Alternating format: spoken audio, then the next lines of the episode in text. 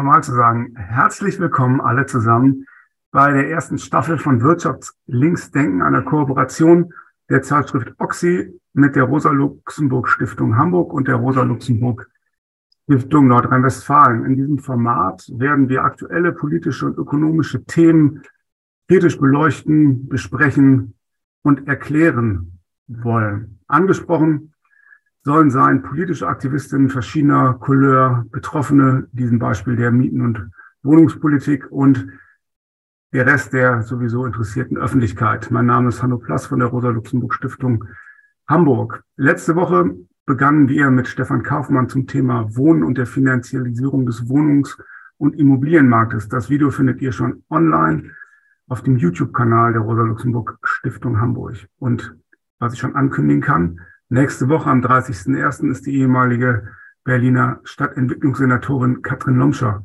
zu Gast zur Frage Eigenheim oder Enteignung zu Alternativen zur jetzigen marktförmigen ähm, Wohnungspolitik. Aber heute spreche ich mit Jörg Franzbecker über die intransparenten Vermieterinnen und Eigentümerinnen und die Eigentum, Eigentumskonzentration von Stadträumen. Jörg arbeitet in der Kunst und verlegt die Berliner Hefte zu Geschichte und Gegenwart der Stadt als Stadtaktiver und im Rahmen zweier Projekte der neuen Gesellschaft für bildende Kunst, die viele vielleicht auch aus anderen Zusammenhängen ja kennen, weil die über Berlin weitaus bekannt ist, ähm, beschäftigt er sich mit anderen Akteurinnen seit 2017 mit Eigentumsverhältnissen und der Finanzialisierung der Stadt. Herzlich willkommen, Jörg. Vielen Dank, Hanno. Ähm, und vielen Dank ähm, euch allen, die ihr mitverantwortlich seid für die Einladung. Ähm, du hast es auch erwähnt, dass ich das immer wieder oder in den letzten Jahren habe ich das zumindest sehr häufig gemacht, äh, mit anderen zusammen in einem Kunstverein der Neuen Gesellschaft für Bildende Kunst, der NGBK in Berlin, die basisdemokratisch organisiert ist, also indem die Mitglieder das Programm selbst gestalten. Und die NGBK ähm, hat derzeit noch Räume in der Oranienstraße 25 ähm, in Berlin-Kreuzberg. Und diese Räume hat die Gesellschaft vor mehr als 30 Jahren, genauer 1992, bezogen. Und sie wird sie in wenigen Monaten für immer verlassen müssen.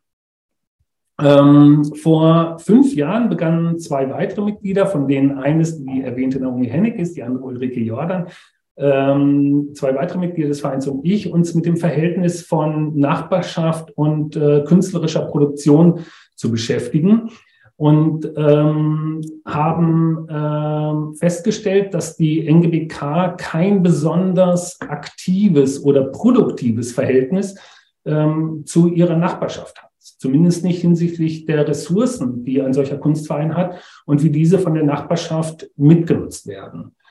Ähm, ja, und ähm, unser Bestreben war es, die Interessen und Möglichkeiten des Kunstvereins mit denen der Nachbarschaft zu verbinden.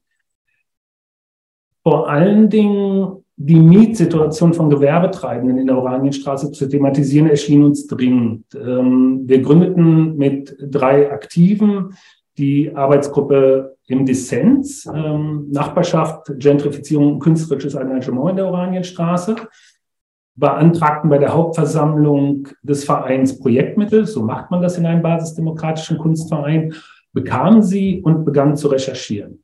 Ähm, ja. Und um daran anzuknüpfen, die Erfahrung, die du ansprichst, dieser Ausverkauf der Stadt ist ja allgegenwärtig. Der ist überall zu spüren. Du liest täglich in der Presse. Viele Mieterinnen sind für ihre Wohnungen, ähm, ihre Gewerbe und auch Freizeiträume mit Vermieterinnen konfrontiert, zu denen es gar keinen direkten Kontakt mehr gibt. Also was man oft sieht, sind die Vonovia-Fahrzeuge zum Beispiel, um nur einen zu nennen. Ähm, und es gibt immer weniger ein Gesicht ähm, und mitunter nicht mal eine genaue Adresse, äh, wer die Vermieterin oder auch die Eigentümerin der Immobilie ist. Warum ist das eigentlich ein Desaster? Und warum ist es wichtig zu wissen, wer die Vermieterin und wer die Eigentümerin der Immobilie in der ich wohne, in der ich arbeite, in der ich Sport treibe, in der ich Zeitung lese, in der ich meine Freizeit verbringe, ist? Das Grundproblem, bei dieser Intransparenz von Eigentümerschaft ist natürlich, dass bei einer Konzentration von Immobiliensitz verborgen bleibt, ähm, wie stark eine wirtschaftliche und politische Macht auf einem gewissen Markt ist. Ähm, und politische, wirtschaftliche Macht ist gerade bei sowas wie am Grundrecht, äh, wie das Grundrecht auf Wohnen, schwer problematisch. Ähm, der gängige Grund für diese Intransparenz ist die Vermeidung von Steuern. Dem Staat werden also Mittel vorenthalten oder entzogen, die dieser benötigt, um notwendige Infrastrukturen bereitzustellen oder zu erhalten, von denen diese Unternehmen äh, oder Investoren ja auch profitieren, ohne sich eben an deren Erhalt zu beteiligen. Ähm, all, aber es ist so auch ganz unmittelbar für die äh, Mieterin wichtig, ihre Vermieterin und nicht nur die häufig, allzu häufig dazwischen geschaltete Hausverwaltung zu kennen. Ähm, es hilft bei der Einschätzung der eigenen Mietsituation, ob die Vermieterin beispielsweise ein Interesse an der Mietergemeinschaft hat, äh, in dem erworbenen oder geerbten äh, Immobilien äh, oder ob sie es zu haben scheint, äh, ob sie sich um das soziale Gefüge im Haus wie in der Nachbarschaft sorgt, ob die Vermieterin von den Mieteinkünften zu leben scheint, Interesse an langfristigem Besitz oder Erhalt der Immobilie hat, oder ob die Eigentümer in, ähm, auf Profit beim Verkauf der Immobilie spekuliert. Ob die Vermieterin Eigenbedarf anmelden könnte. Das lässt sich natürlich nicht nur an der juristischen Form der Eigentümerschaft oder an den Namen der dahinterstehenden Personen der wirtschaftlich Berechtigten ablesen, aber das gibt zumindest, oder diese Informationen geben schon mal Hinweise. In der Regel lässt sich auch in einer einfachen Netzrecherche herausfinden, wie die Eigentümerin sonst unterwegs ist. Ähm, hilfreich ist beispielsweise auch ein Blick auf Webseiten wie northdata.de, die das Geflecht von unternehmerischen Aktivitäten einer Firma oder einer Person schnell sichtbar machen. Ähm, letztendlich ist es natürlich immer noch am besten, das direkte Gespräch bei Unklarheiten zu suchen, wenn es noch eine natürliche äh, Person oder Ansprechpartnerin in einem kleineren Unternehmen ähm, gibt, ähm, der Eigentümer der Immobilie, in der ich miete. Ähm, wenn die eigene Mietsache bedroht ist, ähm, lässt sich ähm, relativ, also lässt sich schnell mit der von der Situation ebenfalls bedrohten oder Unterstützerin aus der Nachbarschaft verbinden und öffentlich auf die Eigentümer in einen Druck ausüben, wenn diese bekannt sind. Mir fallen aktuell oder gerade zwei Beispiele ein, in denen dieser öffentliche Druck, der eben dann auch zu politischen ähm, Konsequenzen geführt hat ähm, oder zu äh, politischen Entscheidungen geführt hat, ähm, hilfreich war. Das ist einmal beispielsweise das Gebäude in der Lausitzer Straße 10 oder das in der Oranienstraße 69, beide in Berlin-Kreuzberg. Im ersteren führte der Druck auf den Vermieter, äh, der ein dänischer Unternehmer äh, ist, insbesondere die Proteste vor Ort in Dänemark dazu, dass sich dieser in seinem philanthropischen Image beschädigt sah und einem, wenn auch immer noch profitablen, Verkauf des Gebäudes an eine gemeinwohlorientierte Genossenschaft schließlich zustimmte.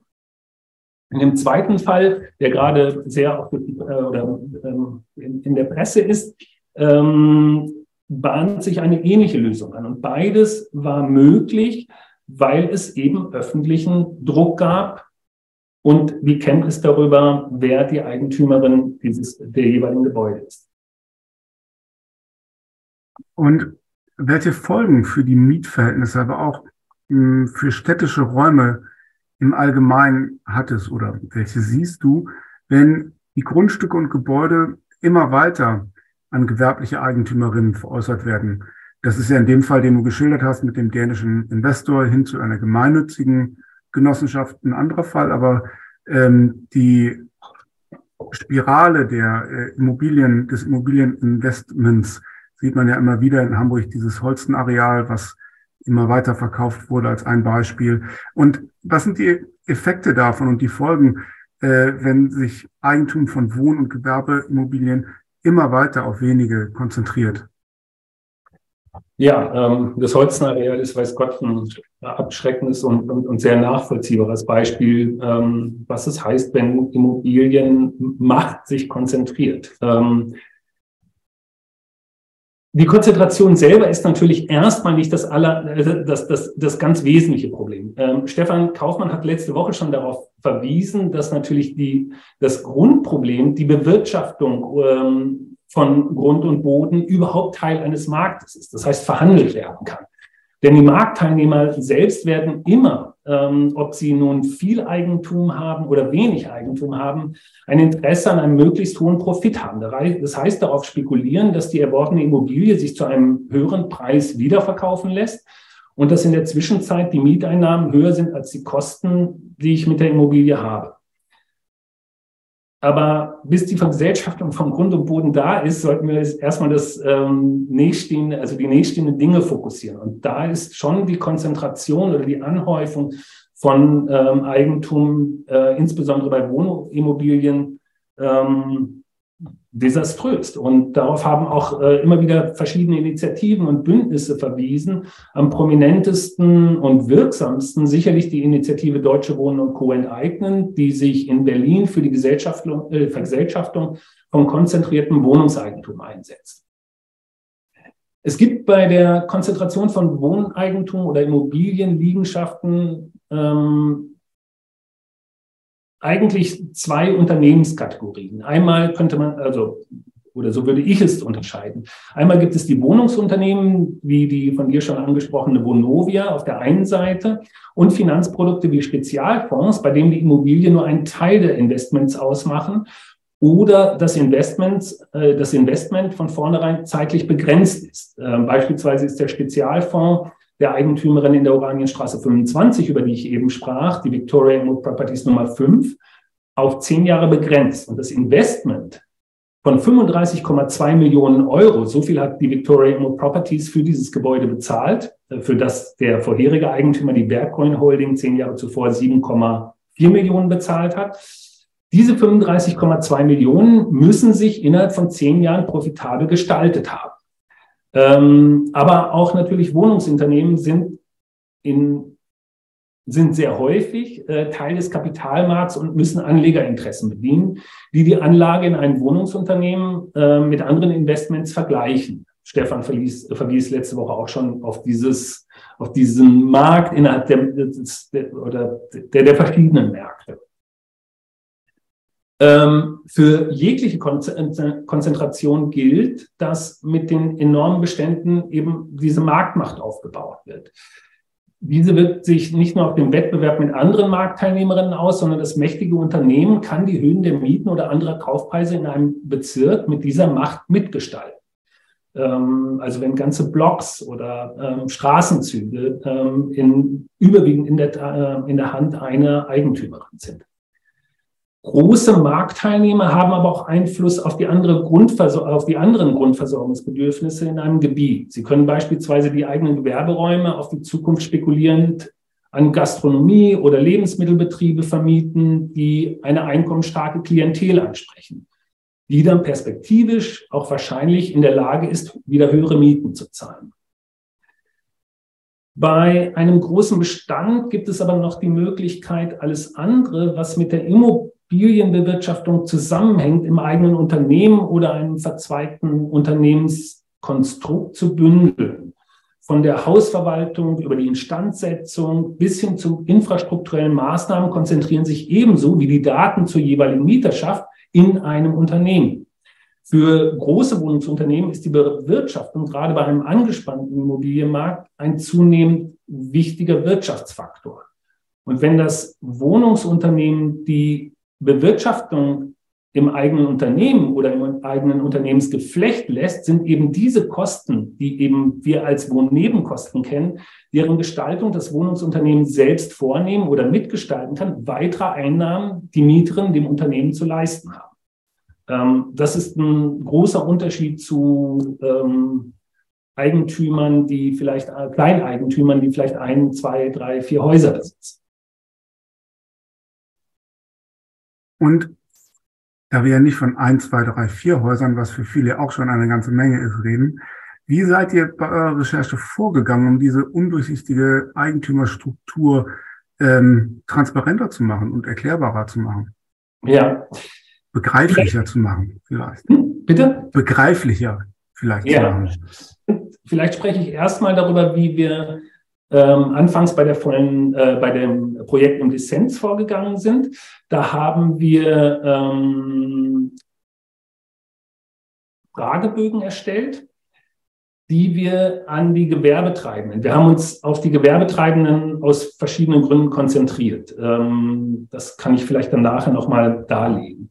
An die Gewerbetreibenden haben wir diese Fragebögen verteilt. Ähm, und wir haben in diesen Fragebögen weil eben äh, Grundeigentum ein großes Geheimnis ist äh, und auch sehr wohl geschützt bleibt, eben äh, fünf Fragekategorien gehabt. Da war die erste war nach Eigentum und Betreiberstruktur des Hauses, also wer ist der Eigentümer des Hauses oder die Eigentümerin und wer äh, verwaltet das Haus. Ähm, dann haben wir Fragen zum Betrieb äh, gestellt. Ähm, seit wann gibt es diesen Gewerbebetrieb? Seit wann ist der in der Oranienstraße? Wie viele Quadratmeter werden gemietet?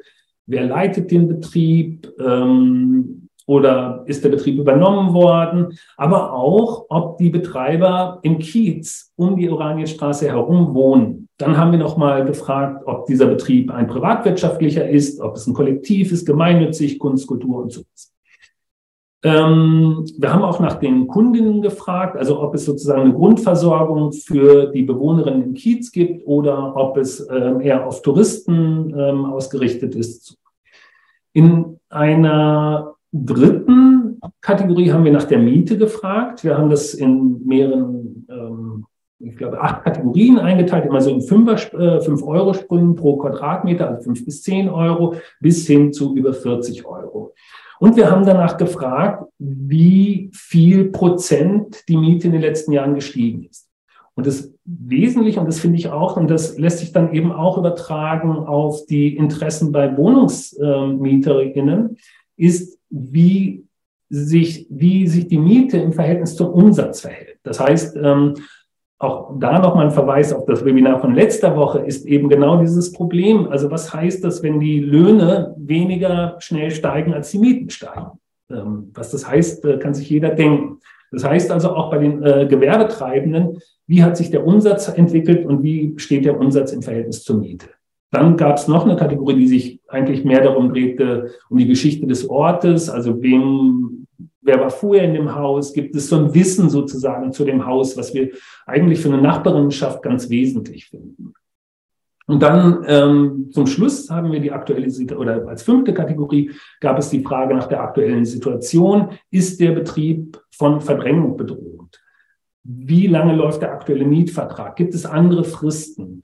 Ähm, und ähm, ist der Gewerbebetrieb oder sind die Gewerbetreibenden in der Nachbarschaft vernetzt. Also in der Oranienstraße gab es und gibt es die Oranostra, die sich sehr früh eigentlich äh, in der Nachbarschaft, also als ein, eine Initiative gegründet hat, die auch für uns ein ganz wesentlicher ähm, Partner bei dem Projekt war und uns immer wieder unterstützt hat mit Kontakten oder dergleichen. Ähm, genau, wir haben gefragt, also sind die Gewerbetreibenden in der Nachbarschaft vernetzt? Die gesammelten Daten haben wir dann in einer Tabelle zusammengefügt und in einem sogenannten Geoinformationssystem oder mit einem Geoinformationssystem in einer Karte abgebildet. Und diese Karte bildete dann quasi das Herzstück dieser Zeitung. Ähm, die haben wir Eigentum und Alltag genannt. Die haben wir in einer Auflage von 5000 Exemplaren äh, gedruckt und über einen längeren Zeitraum in der Oranienstraße verteilt. Und da gibt es eben diesen, einen, äh, den, den großen zweiten Teil, in dem zumindest der Teil, der große Teil der Oranienstraße abgebildet ist mit den verschiedenen, nicht namentlich genannten, das konnten wir nicht, aber mit den Kategorien der Eigentümer. Also ist es sozusagen, ist es Genossenschaftseigentum? Ist es, äh, gehört es einem großen Unternehmen? Gehört es einem Privat, ähm, ähm, einem, einer Privatperson? Und das Tolle war eigentlich, dass nachdem diese Zeitung raus war, als Herausgeberin war die NGBK eben genannt, sich in den ersten Tagen eigentlich schon danach einige meldeten und sagten, die Karte ist nicht aktuell ähm, und quasi uns mit neueren Informationen ähm, ähm, gefüttert haben. Diese Datei, die wir erstellt haben, die ist weiterhin zugänglich in der NGBK für andere, die weiterhin dazu recherchieren und forschen wollen. Also nicht einfach um Informationen abzufragen, sondern einfach diese Karte weiter bearbeiten wollen ähm, oder dieses Geoinformationssystem. Das war eigentlich so, sind wir vorgegangen. Also im direkten Kontakt haben uns diese Informationen zusammengetragen über ein halbes Jahr, glaube ich. Ähm, bei der vollen Breitseite, also der Initiative, ähm, die sich gegen die Verdrängung von Kisch und Kuh gestemmt hat, ähm, konnten wir leider nicht mit Fragebogen beginnen. Ähm, aber wir hatten eine sehr gute Praxisvorlage durch die Neuköllner ähm, Kneipe Syndikat die sich bereits 2018 nach einer Kündigung durch die ähm, durch deren neue ebenfalls in Luxemburg registrierten Eigentümer auf der Suche nach den Akteuren hinter dem Konstrukt gemacht hat, um mit denen über einen neuen Mietvertrag zu verhandeln. Und ähm, das, weil es so eine Blaupause ist, finde ich das, glaube ich, ganz wesentlich, das nochmal, ähm, also ich fasse es mal so zusammen. Sie sind, ähm, also wie Sie vorgegangen sind, Sie haben erstmal, sind Sie nach Luxemburg oder haben ähm, Freunde in der Nähe von Luxemburg gehabt, die haben geguckt, was ist das überhaupt für eine Adresse, haben festgestellt, da wenig überraschend, da gibt es sehr, sehr viele Firmen, die registriert sind. Ähm, dann haben sie ähm, über das Handelsregister, das Luxemburger Handelsregister, das in der Tat transparenter ist als das deutsche Handelsregister, herausgefunden, wer für diese Firma agiert. Und dann hat eine kurze Internetrecherche über ähm, die Webseite opencorporates.com ergeben, dass die Geschäftsführer ihrer Eigentümer, dieser Kneipe Syndikat, ähm, auch bei 72 Firmen in Dänemark als Geschäftsführerin eingetragen ist. 72 ähm, und ein weiterer Geschäftsführer ähm, aber nur bei 51 weiteren Unternehmen Geschäftsführer ist. Und über diese Firmen sind sie schließlich oder über dieses Firmenkonstrukt sind sie auf Pierce Global Real Estate gekommen in Dänemark. Und da waren dann zum ersten Mal auch die wirtschaftlich Berechtigten, nämlich die drei Pierce-Brüder, als reale Eigentümer eingetragen. Das ist in Dänemark auch anders als in Deutschland, wo eben reale oder die wirtschaftlich Bevollmächtigten nicht eingetragen werden müssen ähm, ins Grundbuch. Und dann haben weitere Recherchen ergeben, dass es insgesamt ein Konstrukt mit 46, 76 Firmen gibt, die einen Bezug zu Berlin hatten. Davon besaßen, und das ist das Interessante bei diesen Recherchen, eben aber nicht alle Immobilien, diese 76 Firmen, beispielsweise oder vielleicht gehe ich gar nicht so auf die Details an, aber es gab einzelne Firmen, die eigentlich nur dazu da waren, den anderen Firmen in diesem Konstrukt Darlehen zu außergewöhnlich hohen Zinssätzen von 30 bis 40 Prozent zu geben, um den steuerlichen Gewinn ähm, zu senken. Ähm, und dieses ähm, ja, ich glaube, das, das verdeutlicht eigentlich das Ganze schon recht gut. Ähm, wer noch mehr wissen möchte, ähm, wie oder detaillierter das wissen möchte, wie die vorgegangen sind, es gibt immer noch die Webseite Syndikat bleibt. Das Syndikat hat seit letzten Freitag neue Räumlichkeiten wieder in, äh, gefunden, genau, ähm, und eröffnet. Ähm, und es ähm, ist in dem ähm, Heft, was äh, der Ausgeber des Berliner Heftes X Properties erzählt, Christian vom Syndikat, eben das auch nochmal ähm, genau nach, ähm, wie sie quasi den Eigentümern ähm, auf die Schliche gekommen sind. Bei der vollen Breitseite oder im Bündnis sind wir ähnlich vorgegangen. Also wir begannen im Netz zu recherchieren, bekamen Informationen von Fachkundigen und kamen dann auf die Spur von drei Anwälten, die zum Zeitpunkt der Recherche als wirtschaftliche Berechtigte im Luxemburger Handelsregister ähm, eingetragen waren und die, von denen eine der Kanzleien für eine Familie arbeitet äh, oder eigentlich für zwei Familien. Letztendlich kamen wir aber dann dieser Familie, ähm, es war dann, also ähm, haben uns auf eine Familie konzentriert, die wir für sehr, sehr wahrscheinlich hielten. Das ist die Familie Rausing, die, deren Familienmitglieder zu einem großen Teil in England leben ähm, und die vielleicht, also deren Vermögen zumindest ähm, ähm aus dem Erbe des schwedischen Tetrapack-Konzerns kommt. Ähm, dann haben wir bei Volle Breitseite eine öffentliche Kampagne gemacht und haben alle Familienmitglieder benannt und haben gesagt, bist du es, äh, Ingwer, bist du es, äh, Sigrid, bist du es, Lisbeth. Es hat sich nur ein Familienmitglied gemeldet, äh, Sigrid Rausing, über Twitter und geschrieben, dass sie es nicht ist und dass sie sich darum kümmern möchte, wer es ist. Aber ich glaube, es hat dann, ähm, es ist dann irgendwie nicht mehr weitergegangen. Ähm, wir wollten dann aber noch wissen, ähm, wie viel besitzen denn diese verschiedenen Victoria Immo Properties? Ähm, also es gab die Eigentümerin der Oranienstraße 25, waren die Victoria Immo Properties Nummer 5. Es gibt Victoria Immo Properties Nummer 1 bis 12. Wir fanden dann raus, dass es noch eine andere Gesellschaft gibt, die heißt die Albert Immo Properties, Victoria Albert. Albert Immo Properties 1 bis 6. Ähm, und ähm, haben, äh, da wir keinen Zugang zu ähm, den Grundbüchern hatten, ähm, hat, ähm, hat jemand aus der Initiative ähm, das Informationsfreiheitsgesetz genutzt. Äh, das Informationsfreiheitsgesetz ist ein ganz tolles Gesetz, weil es nämlich ähm, allen ähm, ermöglicht, Informationen von Behörden zu bekommen.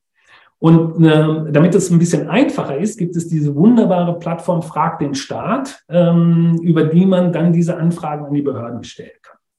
Wir haben natürlich dann nicht fragen können, ähm, also äh, wem, also wem gehört oder wie viel gehört Victoria Immo Properties, aber wir haben nach den Bewegungen innerhalb der einzelnen Bezirke, also jeden Bezirk in Berlin angeschrieben über diese Plattform wem, äh, Frag den Staat und ähm, haben danach gefragt, ähm, also ähm, was für Genehmigungen äh, von Victoria Immo Properties 1 bis 12 oder Albert Immo Properties 1 bis 6 kamen. Das hat nicht zu den wirtschaftlich Berechtigten geführt, die wir ja schon vermuteten, aber es hat uns zumindest die Erkenntnis gebracht, dass äh, sowohl Victoria Immo Properties, die sich eher auf Gewerbeimmobilien konzentrierten, während Albert Immo Properties eher Wohnimmobilien besitzt, ähm, dass denen zum damaligen Zeitpunkt 98 Häuser in Berlin gehörten. Die gestellten Anfragen, ähm, auch das nochmal, wenn jemand das nachvollziehen möchte, sind weiterhin über Frag den Staat zugänglich. Und äh, nochmal ähm, auf die äh, Ausgabe von ähm, den Berliner Heften X Properties verwiesen. Dort gibt es einen Text von Kaspar, ähm, von, von ähm, Christoph Kaspar, der eben diese Anfragen vor allen Dingen betrieben hat und der diesen Prozess nochmal nachvollziehen macht. Ähm, Vielleicht möchte ich noch mal kurz was sagen, auch zu dem Grundproblem ähm, dieser Intransparenz. Also es geht nicht nur allein darum, dass ähm, sozusagen die wirtschaftlich Berechtigten ähm, genannt werden müssten im Grundbuch, sondern auch, dass die Datensätze miteinander digital verknüpft sind. Ähm, darauf verweist auch ähm, der ähm, eben, äh, also verweist Naomi Hennig in ihrem Text in der aktuellen OCHI.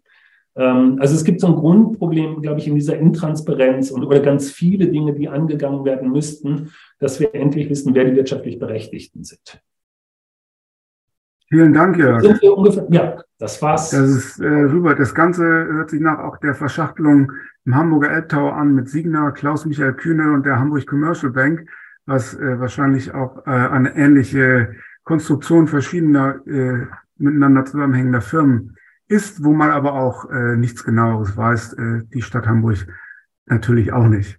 Ähm, äh, Hanno, äh, das, was ich glaube ich wichtig finde, ja. und das, bei mir war das wichtig, es ist einerseits wichtig, die Vermieterinnen zu kennen und die Namen zu kennen. Aber andererseits muss man einfach sagen, dass es politisch gewollt ist und dass es zu einem ganz großen Teil legal ist. Und das ist das wirklich viel größere Desaster. Also diese genannten Personen agieren legal ähm, in diesem ganzen Zusammenhang. Und das finde ich mh, hm, äh, viel dramatischer als das, also dass, dass es ähm, ausbeuterische Menschen gibt, das ähm, wissen wir, glaube ich, schon länger.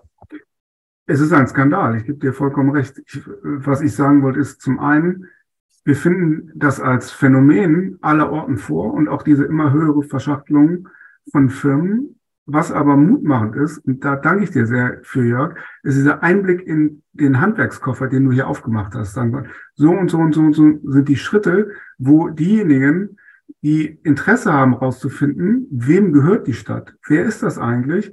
Ähm, was rausfinden können. Und auch die Verweise auf die Namensspiele, Victoria Albert, aber noch wichtiger in dem Zusammenhang, in dem wir gerade reden, X Properties, wo wir es nachlesen können und sehen können, wie seid ihr vorgegangen, wie kann man es adaptieren, wie kann man es umbauen und äh, äh, weiter betreiben für eine Demokratisierung der oder eine Umwandlung, das ist ja das Ziel letztendlich, eine Umwandlung des Wohnungsmarktes hin zu einem äh, Erfüllungsbestand für das Grundrecht auf Wohnen. Ja, und für ein besseres Gewerbemiet oder überhaupt mal für ein Gewerbemietrecht. Vielleicht, wie du das sagtest, nochmal für diese Nachvollziehbarkeit, diese Zeitung Eigentum und Alltag, die gab es kostenlos und die gibt es Vielleicht können wir auch da in dem, ähm, unten in den Links verweisen, die kann man immer noch auch noch downloaden oder für Personen, die in Kreuzberg oder in Berlin in der Nähe sind, die können immer noch in die NGBK gehen, derzeit noch in der Oranienstraße 25 und sich eine Ausgabe holen. Ähm, und ähm, es ist, ja, genau, es ist Machen wichtig, wie du auch sagst, das Wissen zu teilen. Und wir ja. haben auch nur von anderen profitiert. Nächste Woche kommt die letzte Folge der ersten Staffel dieses äh, Formats Wirtschaft links denken von Oxy, was ich nicht hochhalten wollte, habe ich vergessen, äh, die man abonnieren kann. Der Rosa-Luxemburg-Stiftung NRW und der Rosa-Luxemburg-Stiftung Hamburg mit Katrin Lomscher, der ehemaligen Berliner Bausenatorin, über die Frage Eigen, Heim oder Enteignung.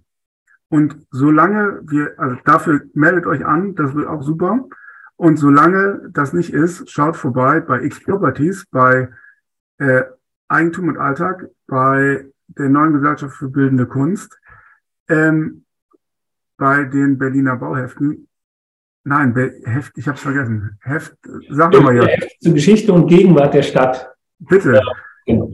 Und natürlich bei Oxy, bei der Rosa-Luxemburg-Stiftung NRW, bei der Rosa-Luxemburg-Stiftung Hamburg, im Internet, auf Facebook oder auf Instagram. Folgt uns, liked uns.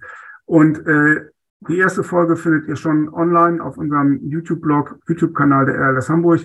Und geplant ist ab Mittwoch auch diese Folge hier. Checkt das aus, sagt es weiter. Vielen Dank für euer Interesse und bleibt gesund. Ich sage Tschüss und auf Wiedersehen.